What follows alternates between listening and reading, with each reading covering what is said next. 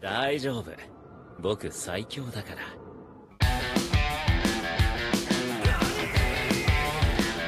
俺は縁柱煉獄教授の Olá! Sejam bem-vindos ao Não Desanime, o seu podcast semanal de animes com opiniões completamente enviesadas. E quem somos nós? Eu sou o Thiago, e comigo, comendo um dedo atrás do outro, Rafael. É, Thiago, o trabalho é sujo, mas alguém tem que fazer, né? Bem-vindos ao podcast, gente.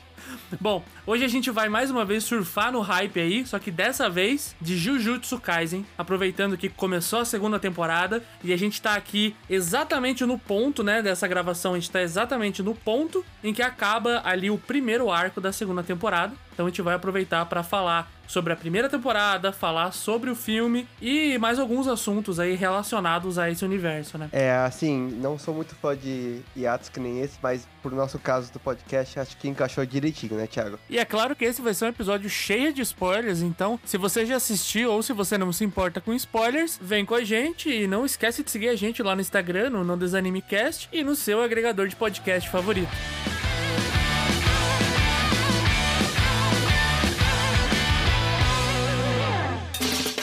Ok, eu sei que quando a gente falou sobre Demon Slayer, a gente falou sobre o boom, mas a gente nunca imaginou que depois do boom teria um boom maior ainda, né? Que meu Deus do céu, se Demon Slayer chegou chegando, Jujutsu Kaisen, porra, destruiu tudo, né? Teorizando aqui um pouquinho, mas eu acho que um dos motivos pelo qual talvez o Jujutsu Kaisen conseguiu um sucesso tão absurdo como ele tem agora é porque ele conseguiu meio que juntar o melhor dos dois mundos, né?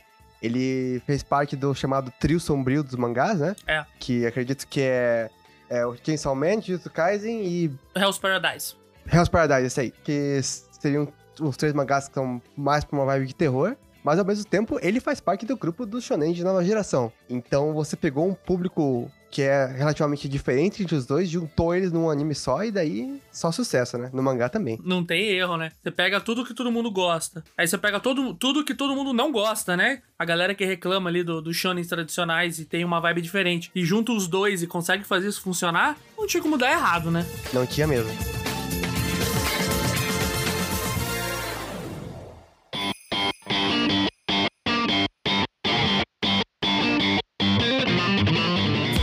Então, eu vou começar aqui fazendo a minha, minha primeira retratação desse podcast, que é o seguinte: como que eu descobri Jujutsu Kaisen? Eu descobri ele no mangá pela primeira vez, antes de ter o anime, né? Eu tava aí, eu sempre entro no YouTube e vejo umas listas de mangás pra ler aí que a galera tá lendo. E tava lá, o próximo grande anime e tal, porque eu acho que tava prestes a ser serializado. E eu falei, ah, beleza, né? Vamos, vamos ler isso daí. Cara, eu acho que eu li o primeiro capítulo e eu não sei, eu, na minha cabeça, aquilo tudo que tava acontecendo era muito genérico, assim, e não, não me encaixou, tá ligado?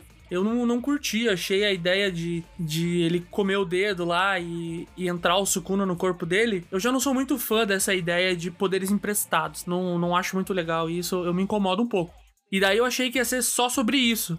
Então eu acabei largando. Falei, ah, mano, tem outros mangá pra ler aí. Esse daí não, não curti. Eu lembro que até comentei com você, né, que eu não gostei. Que eu falei assim, pô, eu acho que não vai ser legal esse negócio, mas ok, tem outras coisas vindo por aí. E, bom, ao longo do podcast vocês vão ver como que a minha opinião mudou um pouquinho? Sim, acho que a primeira coisa que eu lembro de ouvir sobre esse, esse mangá foi você me contando justamente essa parada do poder emprestado, que você não gostava e que achava genérico. Eu tenho uma história parecida, só que na parte do anime. Então o Thiago, quando já tava um pouco mais comprado, então me fazia assistir o anime que tava lançando. E vou falar a verdade, os primeiros episódios realmente não me convenceram. Eu achei que o jeito que introduziram vários personagens que no final das contas não eram muito importantes para a história depois, não ficou legal. E o anime não tinha encontrado ainda nem o tom, nem o ritmo, nem a vibe que ele ia encontrar depois. E você percebe assim muito claramente, comparando, você vê o episódio hoje com o episódio que tinha no, na, bem no começo da primeira temporada, é noite e dia, cara. É muito diferente um do outro. E realmente tinha um pouquinho dessa ideia do, do genérico, eu achei. Tinha a ideia de, tipo, coisas acontecem, tem, tem que ter muito impacto para você. Uh, já no primeiro episódio, né, o... a gente conhece o avô do Yuji, que é a única pessoa da família dele que a gente conhece. Ele fala três falas e vira e cai morto. Eu já senti desde o começo uma desconexão muito forte com o protagonista, porque você percebe que significava muito para ele o avô dele morrer, né? Sim, sim. Mas pra mim, não, pra mim não significou nada, eu não conhecia o cara. eu não sabia qual era o relacionamento dos dois direito. E, sei lá, pareceu pra mim que o Yuji brotou seis meses antes de começar o anime na escola dele, sabe? Agora, Concordo, bom, concordo. depois de um tempo, várias coisas acontecem e a gente começa. E a minha opinião também começou a mudar bastante.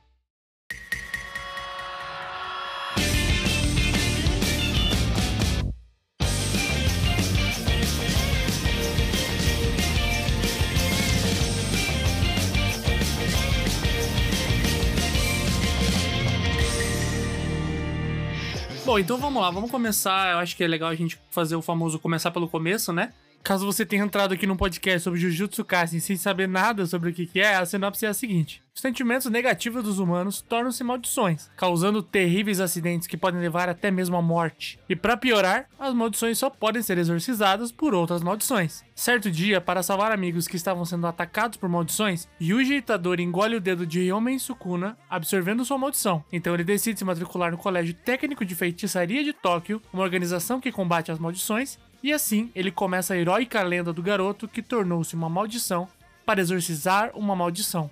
É, e vamos lá.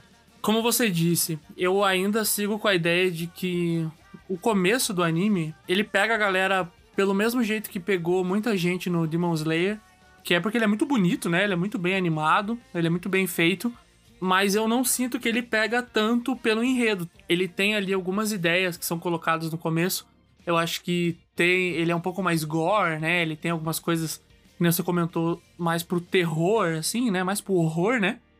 Só que de início, eles não, não, não abraçam exatamente isso, né? Eles têm uma pegada bem, bem shonen, assim, nesse, nesse primeiro arco, né? Eu diria que até o primeiro arco ali, até o trio inicial se formar, né? Eles vão seguindo uma, uma linha bem parecida. Você tem que. Você tem que ir bem de coração aberto e não achando que já vai ser uma coisa mega revolucionária desde o início, né? Uhum.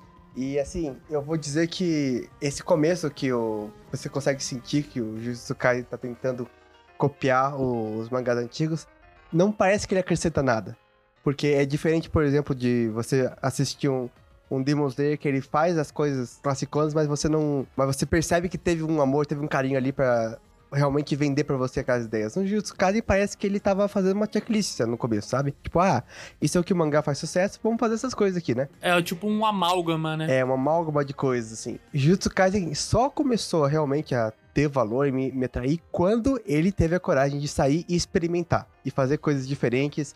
E sair do roteiro normal para para shonens, abraçar essas, essas ideias mais de terror, né, que você falou. E não só isso, como várias estruturas de roteiro, de personagens diferentes, que talvez até tivessem na ideia do autor desde o começo, mas não chegaram a aparecer direito. Até ali episódio 6, eu diria 7, né? Porque eu lembro que eu terminei, eu, quando eu tava tentando assistir a primeira vez, eu parei no, no quinto e falei, ah, isso aqui não vai, não vai dar em nada, não, não vou não vou continuar, não. Mas, seguindo aquela, aquela lição que a gente aprendeu antes, né, Thiago? Não pode desistir nunca. É, já falamos no primeiro episódio, né? Isso aí. Fui lá, sentei, vou, vou, assistir de novo. E foi assim, eu parei um episódio antes de o negócio deslanchar, então foi, foi dramático pra mim. É, eu concordo. Eu acho que ele ele começa realmente a deslanchar no episódio 4, que é no episódio Morte ao Feto Amaldiçoado, que é quando eles são mandados ali pra resolver um- uma questão num tipo um reformatório, né, de Sim. não sei se são de jovens e tal, mas é tipo um, tipo uma prisão entre aspas. E a gente encontra ali o primeiro a primeira maldição, né, especial foi ali que ele começou a me pegar. O primeiro ponto que me pegou legal foi que eles entram, né, e começa e eu começo Uhum. a dar uma olhada no que todo mundo já sabe aí, que eu gosto, que é o sisteminha de poder, já começou a dar aquela coceirinha, eu falei, opa, tem coisa aí. E justamente quando eles encontram esse essa maldição, que eles pensam em fazer uma coisa que num, num shonen padrão não é opção, que é fugir, né? Ah, por causa disso, é? É interessante isso. Exato. Porque o que acontece? Eu olhei aquele demônio especial e eles não conseguem se mexer na hora e tal. Uhum. E eu fiquei pensando, cara, lá vai, porque o, o Yuji, ele segue o caminho tradicional. Ele meio que consegue se mexer, só que o que que acontece? o bichão corta o braço dele, né? Vou dar uma explicada aí, que essa história de não conseguir se mexer é por causa justamente da presença deles, né? Que é tão absurda que todo mundo fica paralisado. É clássico de shonen também, né? Exatamente. Então, tipo, eles sentem ali a presença deles, não se mexem, e o Yuji vai fazer o clássico de qualquer protagonista de shonen aí, que é conseguir se mexer no meio de tudo isso. E aí que acontece a parada que começa a me pegar. Porque na hora que ele vai se mexer, que você pensa, hum, lá vamos nós, pronto, acabou, não tem mais mão. Uhum. Daí que eles sentem o quão sério é aquilo e o quão superior que é aquele bicho que tá ali, tá ligado?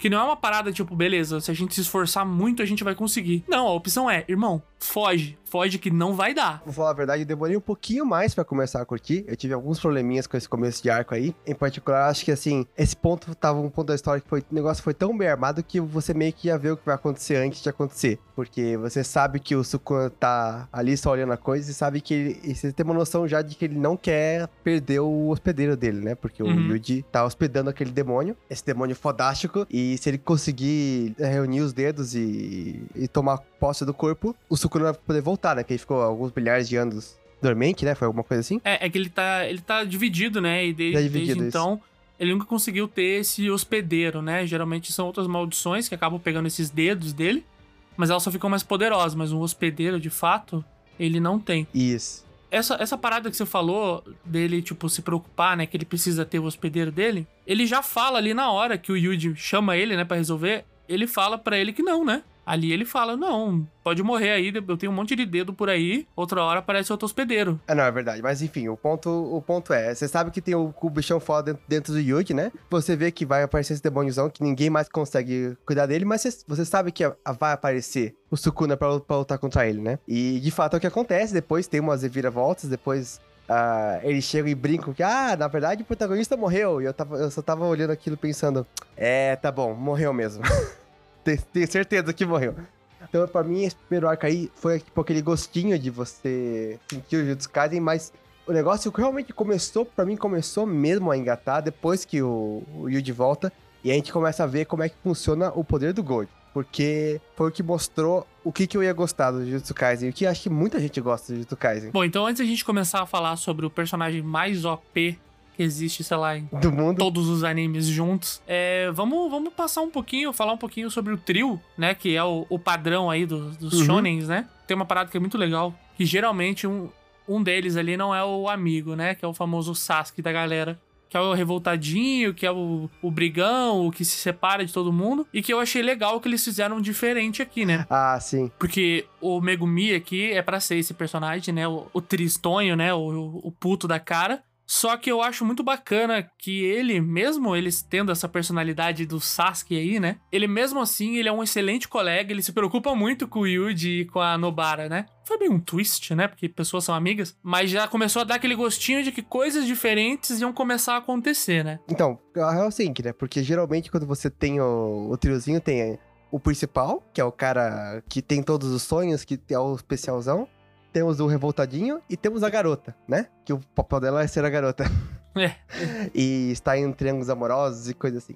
E, cara, o Jutsu Kaisen absolutamente cuspiu na cara desse, desses clichês, eu achei. Talvez o Yuji nem tanto, ele tem muita ca- crítica de protagonista, mas o que eu achei legal é que ele e o Megumi, ele- o Megumi, eles dividem uma dessas coisas de protagonista. Porque, assim como o Sukuna não, não tá habitando o Yuji, né? Apesar de não- não dar a mínima pra ele, o Sukuna tem uma- uma- um interesse absurdo pelo Megumi por um motivo que não foi muito bem explicado ainda na série, né? No anime. Uhum. É, não foi explicado além dele falar que ele tem potencial, né? Foi basicamente isso. É, potencial. Isso aí. E aos pouquinhos a gente tá começando a perceber um pouquinho melhor o que tá acontecendo ali, mas ainda assim é só tá num vago potencial, né? Várias das relações familiares de, das, das gerações pra trás do, do, do Megumi e do- da irmã dele, conexões que você geralmente esperaria de ver no protagonista, você encontra nele. Então, ele eu achei legal por causa disso. Ele pega algumas das coisas, alguns dos clichês que você esperaria no protagonista e coloca no personagem secundário. E deixa ele, deixa ele mais interessante, deixa ele mais envolvido. Você conhece mais sobre o passado dele do que o passado do Yuji, por exemplo. Mas ele é ali um personagem secundário que faz o papel que geralmente, que você falou, que geralmente o protagonista faz, que é o de abandonar, né? Uhum. A família principal, de abandonar a herança dele, de abandonar o que ele tem, né? Justamente pra ir atrás de algum objetivo. E no caso dele ali é até engraçado, porque a herança dele ia ajudar ele no objetivo dele, né? E vamos combinar, né?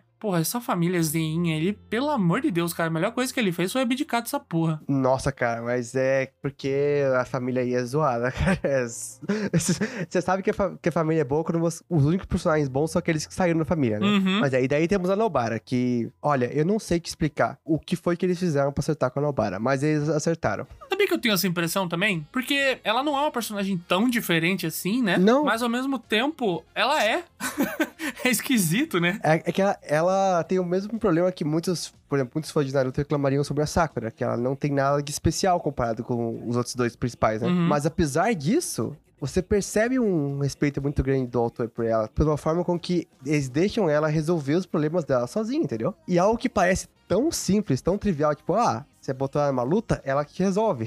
Ela não, não serve muito como ponte, né? Pra crescimento Isso. pros outros dois. Ela tem a próprio, o próprio crescimento dela, né? Cara, ela é ela, tá fazendo as paradas dela, tem os dilemas dela, tem os rivais dela. E é pra você perceber como, às vezes, fazer o mínimo, mas fazer o mínimo bem feito já faz uma, uma diferença absurda, né? Sim, total. E assim, não ter nenhum triângulo amoroso também ajuda a. Não que seja necessariamente algo bom, né? Mas não ter nenhum triângulo amoroso ali afasta alguns dos clichês clássicos. Daí faz com que seja realmente um grupo de amigos, cara. São uns três parceiros. É, ele não ia encaixar, eu acho que ia acabar saindo muito da história pra, um- uma coisa meio, meio bizarra até, sabe? Ah, cara, já vi tantas vezes isso acontecer que eu já tô até acostumado, viu? Não, mas tá acostumado e, e gostar são coisas diferentes, né? Justo, exatamente, Thiago. Falou, falou e disse.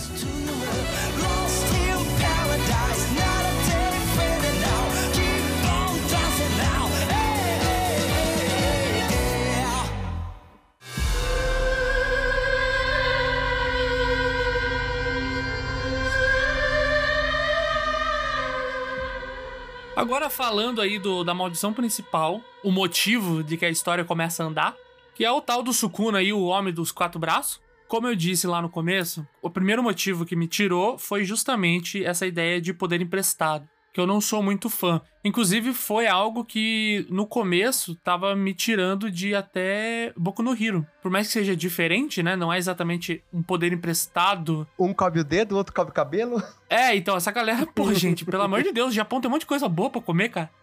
É foda. Mas então, no Boku no Hero eu tive um, um começo de problema com isso, mas depois ele meio que se torna um poder dele, né? Ele não vira outra coisa pra usar aquele poder, que é um pouquinho disso que me incomoda, porque eu acho que você acaba deixando muito rasa a personalidade e os poderes de um personagem quando você faz isso. Tipo, ah, beleza, pra resolver ele vai virar outro bicho. Você quer, quer um exemplo? Eu te dou um exemplo agora. Quero ouvir, Thiago. Que é uma Manda coisa aí. que, que a gente gosta muito, mas que pra mim, cara, é o ponto mais fraco da obra. Vai doer, vai doer. Manda. Yu-Gi-Oh! Putz, Thiago. Yu-Gi-Oh, cara. Ah, qual que, é, o- qual que é o poder do Yugi mesmo? E não do faraó? Pô, o poder do Yugi é ele ser gente boa e ter uns amigos. Quem faz o resto é o faraó, pô. Não, isso é bem verdade, cara. É bem verdade. Então, tipo, era uma parada que tava. Me, me deixou preocupado de início que eu falei, ele vai ser só o cara que quando precisar resolver, vai virar o Sukuna. Ah, beleza, uma hora ele vai controlar o poder do Sukuna, sim. Mas toda hora que precisar, vai ser o Sukuna que vai resolver. E isso me deixou preocupado de início e eu já larguei, porque eu falei. Ah, mano, mais uma história assim, eu tô de boa, cara. Eu, eu queria uma parada mais original. E aí que realmente o autor vem e mostra pra gente que dá pra trabalhar com isso de uma maneira muito bem feita, né? É, e assim, eu vou. Eu quero entrar nessa cena um pouquinho depois, porque se passa num arco mais pra frente.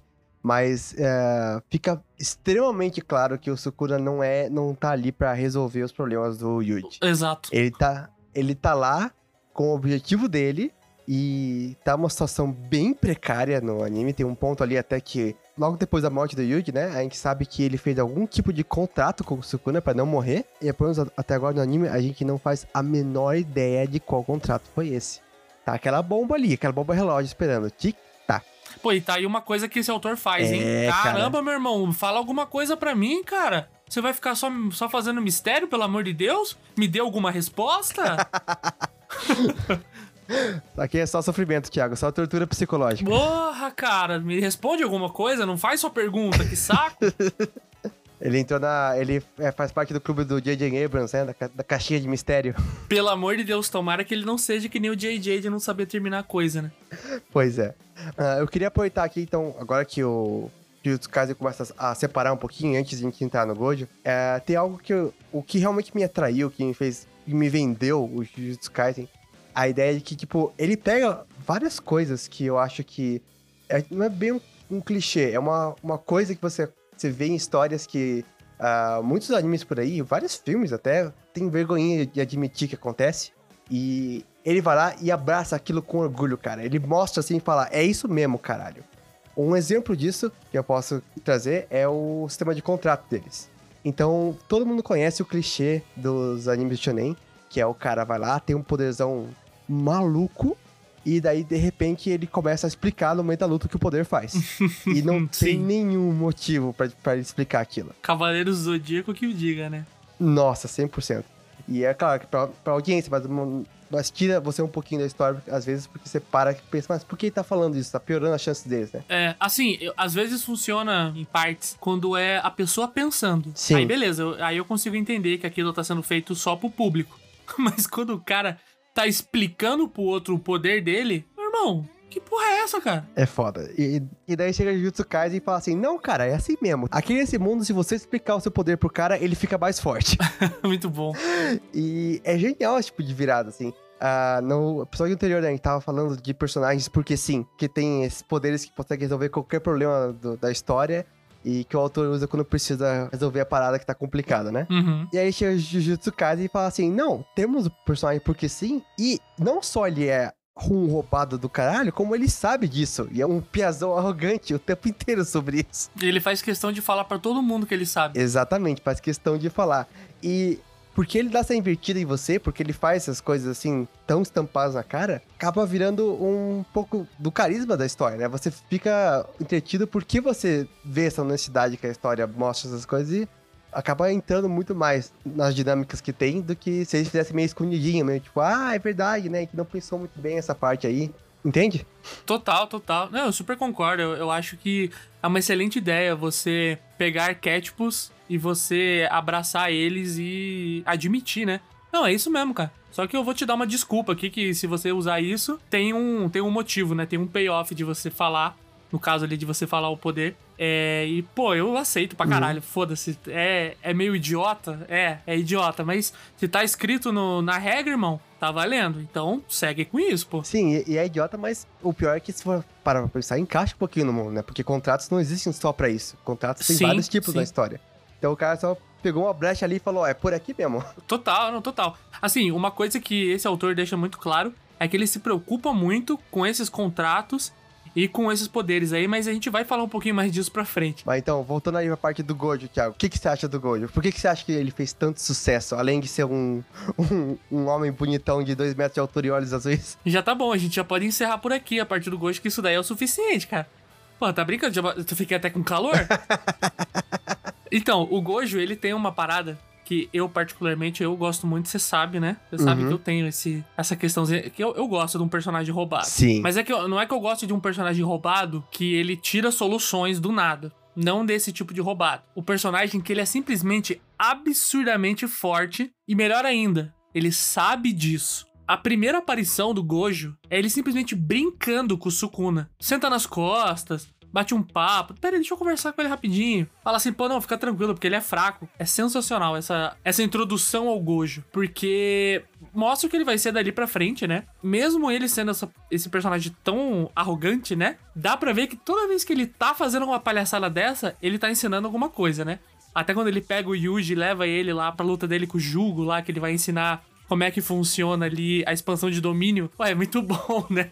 Ele cata ele lá na escola, volta correndo e fala: Não, peraí, deixa eu te ensinar um negócio. O único problema que eu tenho, ele é muito foda, né? E ele sabe que ele é muito foda. Uhum. E eu fico muito preocupado em como que a história vai se desenrolar com um personagem desse dentro da história. Sim. Porque querendo ou não, ele não é o personagem principal. Então, a gente precisa ter um desenvolvimento de outros personagens, a gente precisa que a história ande e que não seja só resolvida por ele, pelo poder absurdo que ele tem, né? Eu fico até meio preocupado de como que o autor vai acabar resolvendo isso pra frente de uma maneira que não seja bizarra, sabe? Do tipo, ah, não, aqui ó, tem esse poder que ele é exatamente o oposto do Gojo, então ele tá anulado, obrigado, pode seguir o resto da galera. Então eu acho que ao mesmo tempo que é muito da hora, é bem complicado de você usar um personagem desse sem você fazer uma cagada. Sim, porque a- se você parar pra pensar, até agora, essa história dos ensinamentos que ele fala eh, justifica o fato de os outros personagens terem que passarem por dificuldades, né? Ele tá lá pra ensinar eles a ficarem mais fortes, a aprenderem a usarem as técnicas deles e tudo mais. Agora, quando a água realmente bater na bunda e for uma questão de vida ou morte pra todo mundo, aí vão ter que dar um jeito no Gojo, né? Mas é, vamos ver até, até agora, tá fazendo muito sucesso, né? Tá muito bom o Gojo. Então, ainda tenho esperança que vão, vão, o autor vai dar um jeito.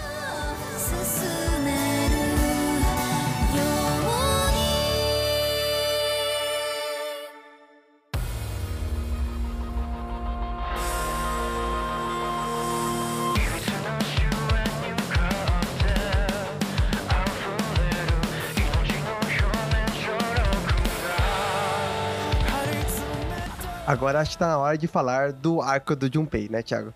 Pô, vamos falar sobre, sobre uma abertura que, que mexe com você? No, no sentido negativo? que Nossa, você tem cara. esperanças e que Meu coisas Deus acontecem, e que um, um quentinho no coração, você fala, vai se dar hora, pô, eles vão ser amigos, olha só que legal, ele tá juntinho ali, olha a abertura, cara, tô, tá falando aqui, ó, tá falando pra mim. Ele vai ficar feliz depois. Vai dar tudo certo. O Yuji vai dar um jeito, porque a gente tá falando aqui do anime shonen, né, gente? Vamos ir pra parte genérica, vamos fazer as coisas darem certo sempre. E a abertura já falou. E aí, de repente, meu Deus, cara. E assim, eu acho que essa história, principalmente a reviravolta do Junpei, ela pra mim mostrou como o anime cresceu e se desenvolveu na capacidade de fazer a gente sentir sentimentos. Sentir Sentir coisas. sentimentos eu gostei, cara. Eu, eu fiquei, eu fiquei tocado. Como o anime cresceu pra capacidade de fazer a gente sentir coisas.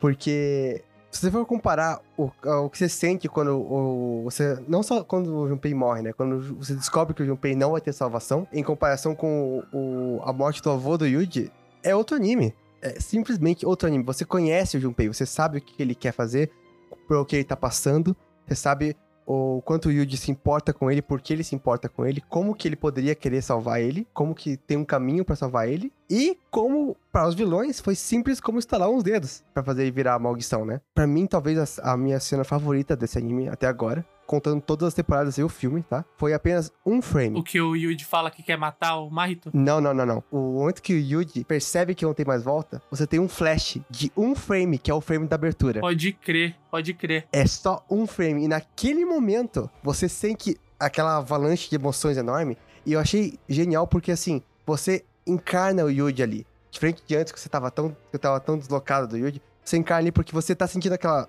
cascada de emoções, mas o episódio não para. Ainda tá o vilão bem na frente e ele vai Uhum. descer o pau em, em todo mundo e você não tem tempo de processar o que tá acontecendo. Nem ele, né? Cara, em nenhum outro momento do anime eu me senti tanto na pele do Yuji, tentando processar tudo aquilo, tentando tirar alguma coisa. E daí quando ele fica puto e fala assim, eu vou te encher, eu vou te carcar na porrada, meu amigo. É, é muito bom porque ele fala, eu vou te matar, né? vou te E matar. até o, até o Mahito, ele fala assim, você não quer dizer me exorcizar? Uhum. Porque, tipo, os feiticeiros, né? Eles não falam que eles vão matar uma maldição, eles falam que eles vão exorcizar. E ali não, ali o sentimento dele era justamente que ele queria acabar com a existência do Mahito, né? Sim, e antes daquela temporada, ele tava discutindo com o se ele tava pronto pra matar alguém ou não, né? Então foi tudo ali um- um- uma sequência perfeitinha de eventos pra chegar aquele momento e você chegar na catarse que foi aquela surra que o Barrito tomou, que ali foi sensacional. É, total. Não, eu acho que até a própria construção do Mahito até ali e do Junpei, né? Como ele é, como o Junpei é apresentado lá sofrendo bullying. E você entende, né, tipo, o lado dele, como que ele chegou naquele ponto. Não é uma coisa que vem do nada, tem toda uma construção. Pô, esse vagabundo desse autor bota a gente lá na casa dele, faz lá batendo papo com a mãe dele e tal. E daí, caralho, velho, sério, a cena em que a gente, que eles vão ver o filme, né? E depois o, o Junpei deita pra dormir e a mãe dele tá deitada na mesa e só tem um dedo do Sukuna em cima da mesa, na frente dela. Você fala, caralho, filha da puta, eu esqueci do que que a gente tava tratando aqui, cara. O objetivo é outro. Eu não acredito que eles fizeram isso. Ficou clara a capacidade de, de anime a partir daí de fazer a gente se prender com os personagens, com os eventos, com as histórias. Foi aí que o anime vira de, vira de figura, né? Para, para de ser apenas um rostinho bonito da animação e começa a ser uma combinação, uma combinação poderosa de história e animação, né? Depois disso a gente entra no arco ali do intercâmbio, né? E que até então o Yuji tava morto pra todo mundo, né? Tirando o Gojo, Nanami a professora lá. Então a ideia do, do Gojo é simplesmente mostrar ele na frente de todo mundo. E cara, essa cena é muito engraçada, sério. Porque tá todo mundo distraído com os brinquedinhos. E o Gojo falou que, que a galera ia chorar de alegria quando visse ele. E só tá todo mundo com a cara de que porra é essa? Sim, o humor é muito bom e assim, É, na, na parte do arco do intercâmbio também, que a gente é apresentado ao personagem mais engraçado e também o melhor desse anime, né? Rafael, fala pra mim. Qual que é o seu tipo de mulher? Tem resposta errada, tá? É, pois é. Importantíssimo. Cuidado, cuidado. Não, cara, assim, o, o jeito que o, o todo encarna esse, esse humor completamente absurdo do anime que é. Tem umas horas que, assim, que você percebe que o Jujutsu Kaisen, ele só sai completamente da- das estribeiras só pra, só pra fazer uma piadinha, né? Mesmo no começo, o Yuji quebra todos os recordes olímpicos e mundiais na, na escola dele. Sim. E daí aparece esse cara, esse maluco com 2 metros e 10 de altura, Forte pra caralho. forte pra caralho, e o ponto forte dele é a inteligência.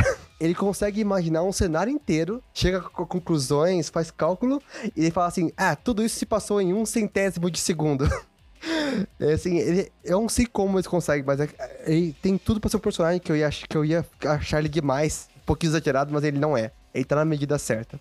Mas o fato de que o autor abraça essa loucura que ele é, ele, é um absurdo também de forte, né? Isso também já é colocado ali. Ele limpa o chão com o Megumi. Só que daí ele vai lá, tipo, ele quer um aperto de mão lá da idol dele. E daí no meio da, da luta dele com o Yuji, depende, por causa da resposta dele lá, que o tipo de mulher dele lá é Jennifer Lawrence, ele cria um cenário na cabeça dele que eles são melhores amigos de escola. Caralho, o que é a cena de- deles melhores amigos da escola. Puta merda. Que ele vai se É declarar verdade. pra menina e ela fala que não, eu já gosto de alguém. Aí ele senta com o Yuji e fala: será que tem chance de ser eu? Pô, cara. Cara, é sensacional, é sensacional. Sim, é que, assim, essa é a melhor parte do todo, né? Apesar de ser foda pra caralho, apesar de ser extremamente forte, ele é gente boníssima, né? Saindo um pouquinho de tópico aqui, mas eu sei se você já viu que anunciaram o jogo de luta do Jujutsu Kaisen. Eu tô animadíssimo pra ver o todo, cara, porque ver o poder dele num jogo de luta deve ser, deve ser fantástico. Caramba. Bom, falando na luta do Todo, então a gente pode seguir um pouco mais aí no, na- no intercâmbio que tem. que apresenta os personagens aí da, da outra escola, né? Da escola de Kyoto. Que tem alguns personagens ali que rolou uma preguiçinha, né? Vamos combinar. Quais deles, Thiago? Bom, primeiro a menina da. A menina da vassoura. A Momo. É, a menina da vassoura não dá. E a, e a espadinha lá, fã do Gojo, as duas pra mim rolou preguiça. Ô, louco, Thiago. Teve preguiça ali, eu não, não curto muito. Até mesmo colocar a irmã gêmea da, da Maki, a Mai, ou o contrário, não sei. Que elas são gêmeas, né? Ali também eu falei, ah, e lá vamos nós com irmãs gêmeas. Mas eu gostei, no final das contas eu achei que foi bem feito ali. O motivo de cada uma, né? Como que cada uma é e, e como é que elas foram criadas diferentes, né? Pelo fato da Maki não poder ver, né? Maldições. Já começa aí essa porra de ciclazen, ciclazen né? Vai vai todo mundo tomar no cu. Mas assim, ó, eu, eu entendo a Momo com certeza, ela só serviu de rival pra, pra Nobara lá por uns 5 minutinhos. Agora, a Mia, eu não sei se eu concordo não, Thiago. Não? Ela não só fez um baita sucesso aí, e eu entendo por quê, porque eu acho que é o mesmo fator do todo. Se você levar ela a sério, ela não tem graça mesmo. Pode ser. Agora, ela tem umas, umas, umas ceninhas, umas coisas assim, tipo, ah, falando que ela, na verdade, ela, ela entrou pra escola de Jutsu Kaisen porque ela é quebradona, não tem grana nenhuma. Mano, é isso. Acabei de lembrar desse detalhe, cara. Real, a hora que a Maki pergunta pra ela por que, que ela é uma feiticeira e ela fala que é porque ela é pobre, realmente é muito foda. É muito foda, real. Não, você tem razão. Eu vou, eu vou tirar o posto dela de, de preguiça, mas eu antes disso eu vou ter que colocar um, um dos personagens da escola de Kyoto no, no ranking de pior personagem. Mas é só por minha culpa mesmo, que é o Mekamaru, né? Nossa, Thiago, você não tá falando sério. Pelo amor de Deus. Ele é... Thiago, não. Eu vou colocar ele no pior personagem, porque ele é um mecha, tá ligado? Ele é o tamanho de uma pessoa, Thiago, pelo amor de Deus. Seja, razoável. Não, tudo bem, ele é do tamanho de uma pessoa, mas vamos combinar. Vem comigo, vem comigo, vem, vem, senta, senta aqui do meu lado. Vamos lá, então. Ele, é- ele é merda, porque, caralho, qual que é a ideia do mecha? Ser uma parada gigante e assustadora, né? Que você consegue matar coisas gigantes e sei lá. Thiago, você, você não entende qual é a parada do Mecha porque você não gosta deles. É, exato. Eu não sei. E daí beleza, faz um negócio gigante. Mas daí eles fazem um mecha do tamanho de uma pessoa que solta só poderzinho ali. Ah, ele tem muita energia amaldiçoada. Ah, sai fora, cara. Vai tomar no cu. Ele toma um pau do panda. Do panda, meu brother. Por mais que o panda seja foda. Ah, na moral, cara, sai fora esses mecha aí. Ô, Thiago, mas, mas fala uma coisa. Você gosta do Sasori e do Naruto? Não, Sasori é merda. Ele e o Kankuro são dois merda. Então é consistente, pelo menos, tá bom.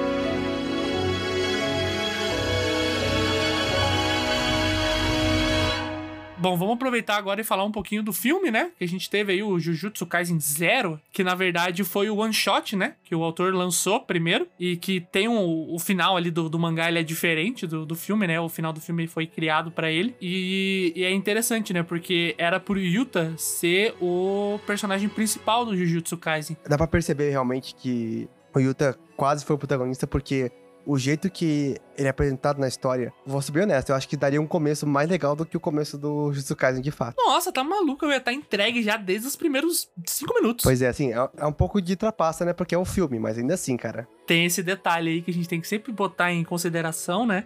Mas, porra, aquele começo do filme, ele é pra arregaçar, né? E assim, eu acho muito legal ver o contraste que tem entre o Yuta e o Yuji como personagens. Se você parar pra pensar, né, o Yuta chegou até a idade que ele tem no começo do filme e ele não viveu. O moleque sofreu bullying a vida inteira, que a maldição dele, a maldição atrás dele, né, teve que se zoar de todo mundo. E a história do filme, em grande parte, é sobre ele aceitando, a, aceitando o fato que, que vai ter que deixar pra trás essa experiência traumática que ele teve no passado, né? Que continuou como um fantasma. E ter um objetivo novo, aprender a querer viver, a querer ser. Ele fala que ele quer ser querido, né? Quer ser desejado por outras pessoas, quer ser preciso por outras pessoas. No final do filme você sente que agora ele realmente tá com amigos, tá com tudo, tudo isso. Mas o Yuji, por outro lado, ele é um cara que já viveu. Ele já foi. Ele, mesmo na escola, ele tinha lá dois amigos, que não eram, no final das contas, não eram importantes, mas ele tinha dois amigos tinha pessoas que reconheciam a exi- a existência dele, que o professor de educação física dele queria muito que ele entrasse no time e tal.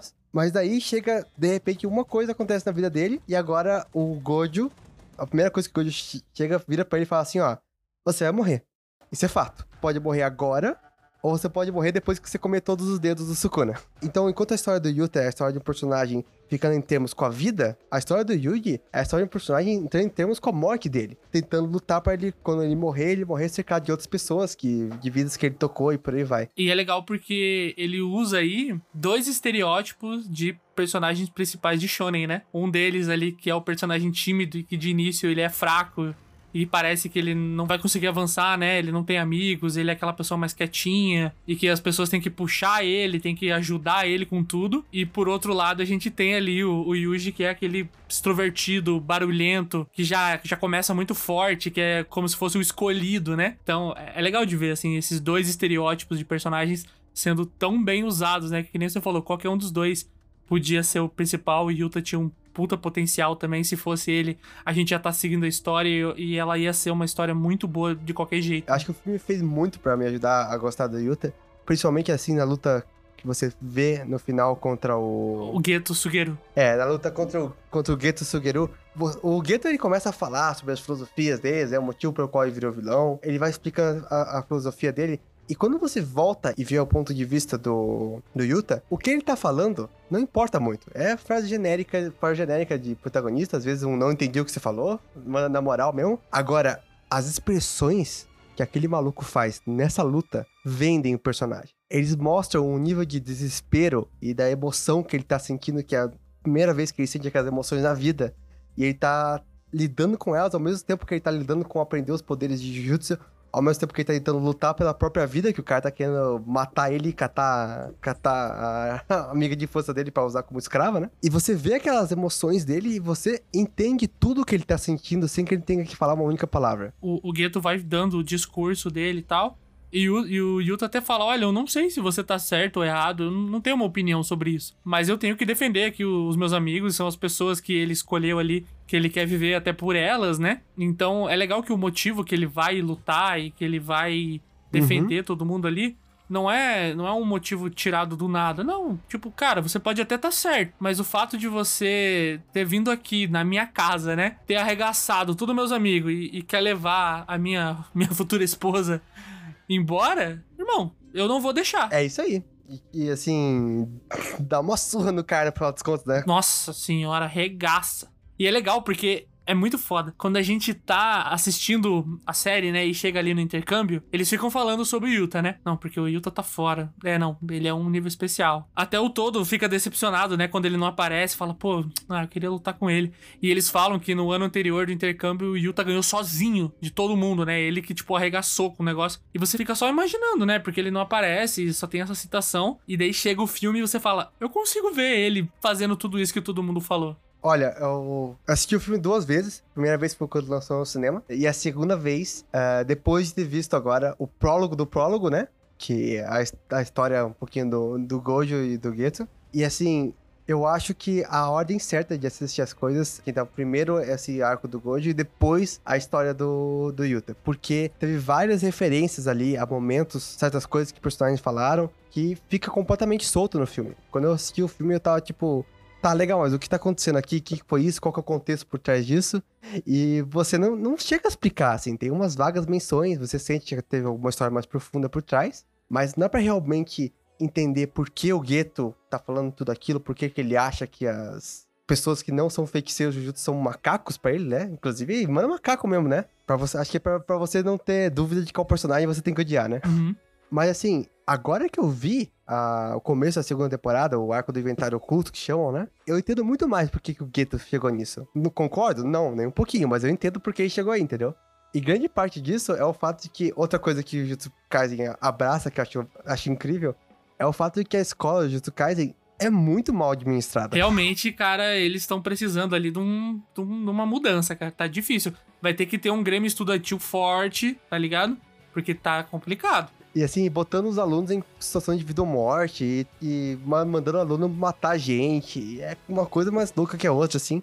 E tanto, mesmo o próprio Gojo, ele já, ele já falou assim, ó, eu tô criando a próxima geração de, de feiticeiros pra ir contra vocês, tá?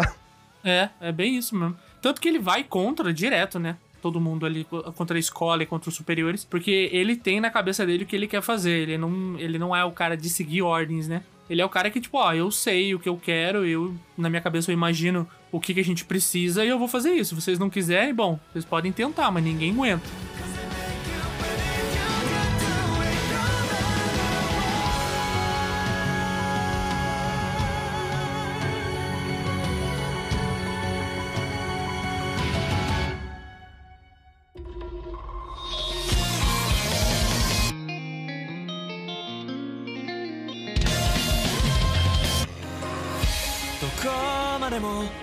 くような青の季節は」Vamos dar uma passada agora pela segunda temporada, por mais que a gente só tenha tido seis episódios até o momento da gravação, né? A gente fechou esse primeiro arco aí do, do Inventário Oculto, que é esse prólogo do prólogo, que nem você falou, né? Ele passa ali, acho que são, são 10 anos antes da história que tá rolando agora. Ele começa contando uma missão, né, do, do Gojo com o Gueto pra achar. Como é que é o nome? Sei lá, o que? Estelar lá? Que é um sacrifício pro, pro cara das barreiras lá. E a gente consegue, que você falou, a gente consegue começar a entender onde que começou a desandar, né? Eu queria começar realmente, literalmente pelo começo, pelo primeiro episódio, que ele é um episódio, pra mim, muito impressionante. Ele é muito bem dirigido. Cara, eu acho ele muito diferente até do resto do que o anime vai seguir. O primeiro e o segundo episódio. Sim, você parece que você, parece que tá vendo uma edição do episódio, né? Não o episódio em si. E ele tem algumas cenas, alguns takes, né, digamos assim, que são bem comuns pra gente ter em anime, sabe? Takes bem abertos, de silêncio, momentos assim de reflexão, ou pra você entender o cenário que tá em volta, né? Não tem muita coisa aparecendo, muita coisa na tela. Cara, esses dois primeiros episódios, e principalmente o primeiro, cara, ele é muito, muito, muito bem feito. Você vê esses personagens antes mesmo de, de chegar ao ponto que eu tô agora, você olha assim, você olha o Gold, você olha o Gueto e fala assim, como que chegaram onde eles estão agora, mano? Não faz nenhum menor sentido. O próprio desafio lá que eles colocam no começo pra que monta o arco, né? Você, você vê aquilo e fala, mano, como que chegou nessa situação? Você vê que o cara lá é super importante, né? E o único jeito de manter ele, manter ele de pé é matando uma menina aleatória que foi criada desde, desde pequena pra ser um sacrifício. E aí eles pegam dois alunos da escola e falam assim, ó, vocês vão, vocês vão escoltar essa menina até aqui, ela vai morrer, tá bom? Tentem não se pegar. Uma coisa que me marcou muito foi bem no finalzinho, acho que, do quarto episódio. Fica com todo aquele rolo de, ah, ela tem que ser sacrificada, não tem outro jeito. Se ela não for sacrificada, o cara vai perder o controle, vai acabar o mundo. E daí, no final das contas, ela não é sacrificada, né? Dá umas merdas no meio do caminho. Quer dizer, ela é sacrificada, né? Ela é assassinada, né? pois é. Mais um exemplo dos, culhões né, do Jutsu Kaiden, mas ela é, ela não é sacrificada, e daí o, o- uma, uma menina vira e fala assim, ai, não se preocupe lá com o, com o cara lá, o bonzão, tá? Já tinha outro sacrifício, sacrifício pronto. É, mano, esse mundo ele é um mundo muito podre, né?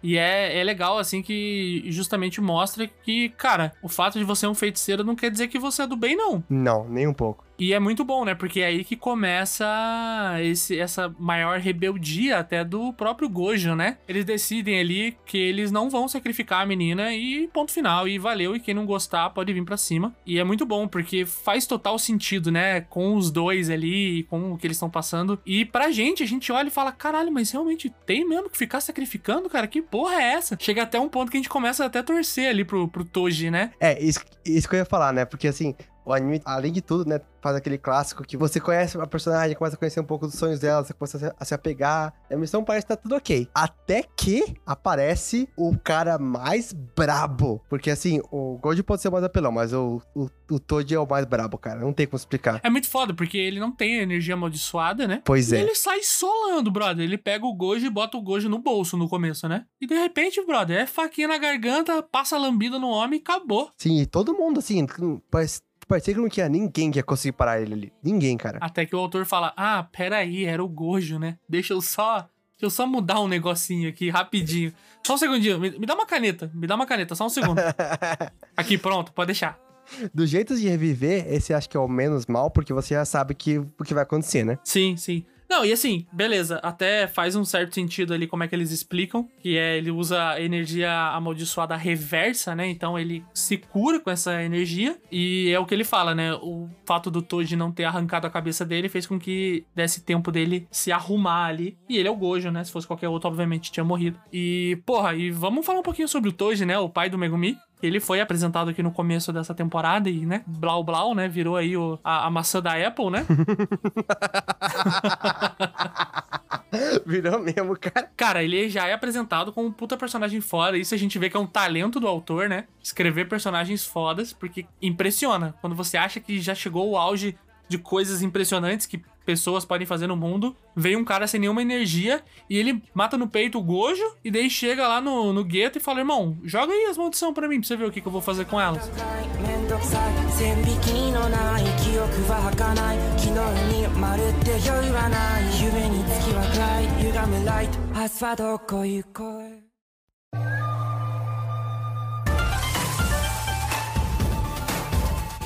Bom, essas são as nossas impressões gerais, né? Sobre Jujutsu Kaisen até agora. Não sei se vocês perceberam, mas a gente gosta muito dessa obra. Por mais que tenha começado não tão bem, é até, é até legal, né? Porque no primeiro episódio a gente comenta sobre isso, sobre você aprender a gostar, né? De uma obra. E essa, e para mim isso é um exemplo muito claro, assim, de como que se às vezes você esperar um pouquinho, você der uma chance, ou se você ouvir os outros, né? Porque muita gente falava muito bem e no começo eu não dei o braço a torcer, ainda mais quando eu tava só no mangá, eu falei, ah, cara, eu não, não vou. E olha eu aqui, né, fazendo um episódio inteiro sobre Jujutsu Kaisen e louco pra ver o que, que vai rolar agora na próxima temporada, como é que eles vão adaptar, né?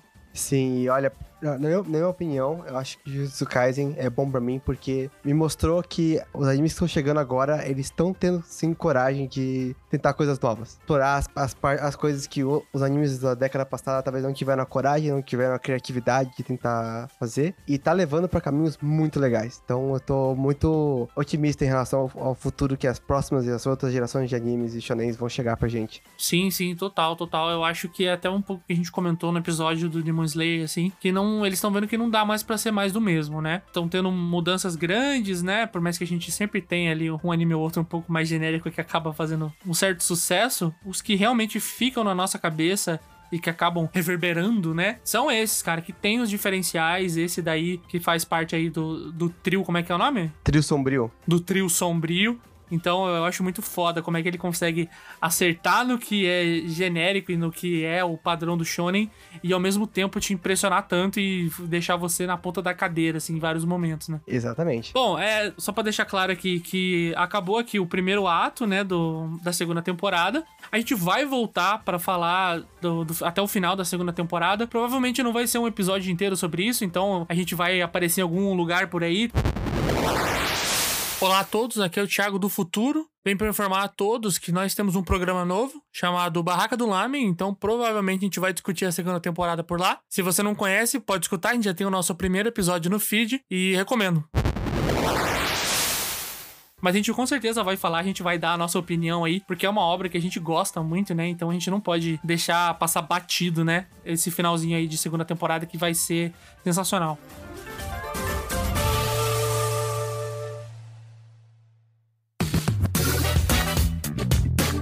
Bom, chegamos agora no bloco final, aquele bloco gostoso, aquele bloco tranquilo, você pode ficar mais relaxado, que a gente vai falar aqui de atualizações, notícias, o- que estamos assistindo. Então, vamos falar um pouquinho sobre o que, que a gente tá vendo agora, né? Eu vou começar falando aí do, do anime que tá quebrando a internet e tá mostrando para o mundo o quão podre é o capitalismo. Gente. É, é o anime Zon 100, ZOM 100. Faço a menor ideia, mas ainda bem que eu vim preparado e eu pratiquei muito antes, então em japonês o nome desse anime é.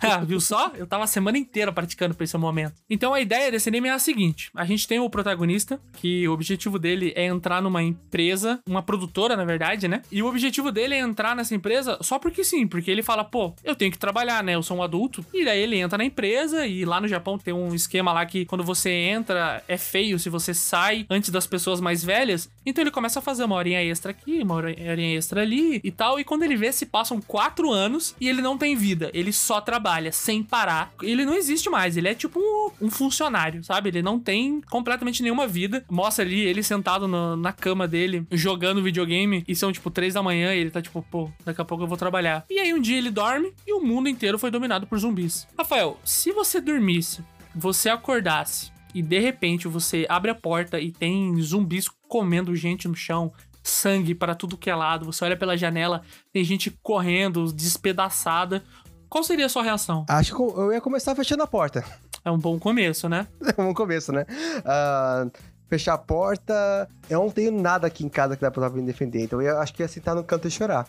Pois é, então foi isso que eu pensei quando eu pensei nessa situação e o que, que eu podia fazer. Mas o que o protagonista faz é ficar feliz pra caralho, porque ele tem um dia de folga. Gente, Pois é. E ele fala: caralho, eu nunca tive um dia de folga nesses quatro anos. Eu, eu nunca voltei pra casa, tipo, sem dormir no escritório. Pô, o que, que eu posso fazer? Ah, acho que eu vou abrir uma cerveja. E ele simplesmente senta, abre uma cerveja e fala: caramba. Pô, vou aproveitar esse meu dia de folga. Aí ele olha pra fora e fala: Será que eu não vou ter que mais trabalhar? Eu acho que não. E é aí que ele começa a começar a viver, literalmente. Olha que engraçado, né? Ele decide começar a viver assim que começa o fim do mundo. cara, essa sinopse me parece incrível. Eu, eu não vi muito do anime. Ah, não vi muita coisa, mas assim, eu tô vendo aqui a capa, né? E os personagens parecem incríveis. Tem, tem direito ao óculos de Digimon. Tem uma mina aqui de regata e roupa de samurai. Tem um maluco aqui de. Tem um tubarão no meio do nada. Eu não sei o que tá acontecendo aqui. Tô vendido já. Eu quero ver esse negócio. Mas é, cara, eu recomendo pra caramba. Eu acho que vale super a pena. Assim, se você assistir o primeiro episódio e você não gostar nem um pouco, pode largar. E realmente ele vai seguir com aquela ideia. Até no momento da gravação tem quatro episódios. E eles são todos meio que nessa linha, eles aprofundam um pouquinho mais sobre o personagem e tal, mas ele vai seguir nisso. Ele é bem comédia e é legal porque esse anime, ele tá disponível tanto na Crunchyroll quanto na Netflix. É uma produção meio conjunta, então tem nos dois lugares. Então, pro meu aqui, um pouquinho menos atual, mas decidi assistir um filme que tava no meu backlog faz um tempinho já, chamado José, The Tiger and the Fish. Acredito que só tem nome em inglês. Se alguém aí já assistiu ahn, Os Intocáveis ou Como Era Antes de Você, a ideia é praticamente a mesma coisa. Então tem esse cara que é um. O principal, ele é um biólogo, ele tá estudando pra ser biólogo, e ele adora fazer mergulho e tudo mais. E o sonho dele é mergulhar no México Pra ver um peixe super raro que existe lá, né? Só que ele tá, ele tá meio ruim de grana ali, tá precisando, tá tentando acumular grana pra poder pagar o intercâmbio que ele vai fazer. E ele consegue um bico, porque ele topa com uma menina que, com uma menina que é paraplégica e ela cuida da, pela avó dela. Só que a avó dela ela tá cansadora, não consegue cuidar dela direito, meio que parece que a avó não tem mais saco de cuidar dela, é assim mesmo. E a avó fala assim: ah, eu, vou, eu te pago pra cuidar dela então aí. E ele fica como cuidador dela enquanto ela sai pra jogar. Sabe aqueles jogos de roleta? Caralho, tipo, ele vai lá pra um cassino? Não, não. A avó vai no jogo, do, do jogo de cassino e deixa o moleque pra cuidar dela. Caralho, que porra é essa? Pois é, é bem, é, é bem meio louco essa parte aí. Daí conta a história de- do relacionamento entre eles, falando sobre as dificuldades que ela tem, como que ela. Porque a, a menina, assim, ela é super fechadona, meio que largou mão dos sonhos dela, achou que como ela ficou paraplégica, ela vai ficar em casa pra sempre. A avó dela teve muita influência disso, né? A avó dela fala assim, ó, as pessoas vão fazer bullying com você lá fora, tem muitos que chamam, chamam de tigres, né? Vão ser maus com você lá fora, então você vai ficar aqui em casa o dia todo. E o cara começa a tentar puxar pra fazer outras coisas, pra conhecer o mundo lá fora, pra não desistir dos sonhos dela. O que começa como um relacionamento extremamente áspero, né? Inclusive, ela foi um ponto que eu achei um pouquinho mais legal do, do anime, diferente dos outros.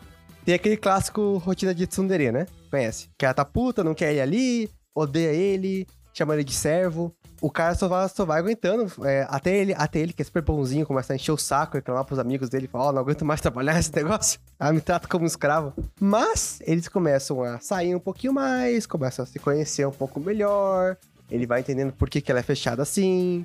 Ela vai, ela vai começando a, a- a ver que ele não é um cara tão ruim quanto ela tá imaginando. O clássico, né? Só que quando eles fazem isso, não é que é, eles param com a rotina do Tsundere. É mais que a- o jeito que ela trata ele de jeito áspero vai ficando meio que uma piada interna, sabe? E ela começa a falar, ah, você é meu servo, você é meu servo, sei lá o quê, mas acaba virando meio que uma, uma piadinha interna entre eles, um jeito afetuoso de se chamarem. E, ah, cara, muito, muito bonitinha a história, bem, anim- bem animadinha, com uma trilha legal. Se você tá procurando uma história boa pra se emocionar e talvez até chorar um pouquinho, eu recomendo esse filme, viu? Caramba, que da hora, fiquei interessado, talvez eu assista.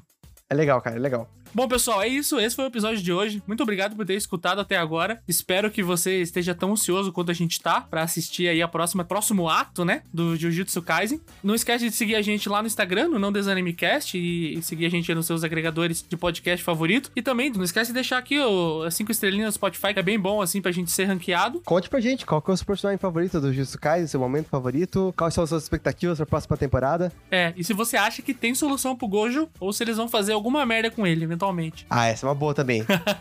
Valeu, pessoal, até o próximo. Valeu!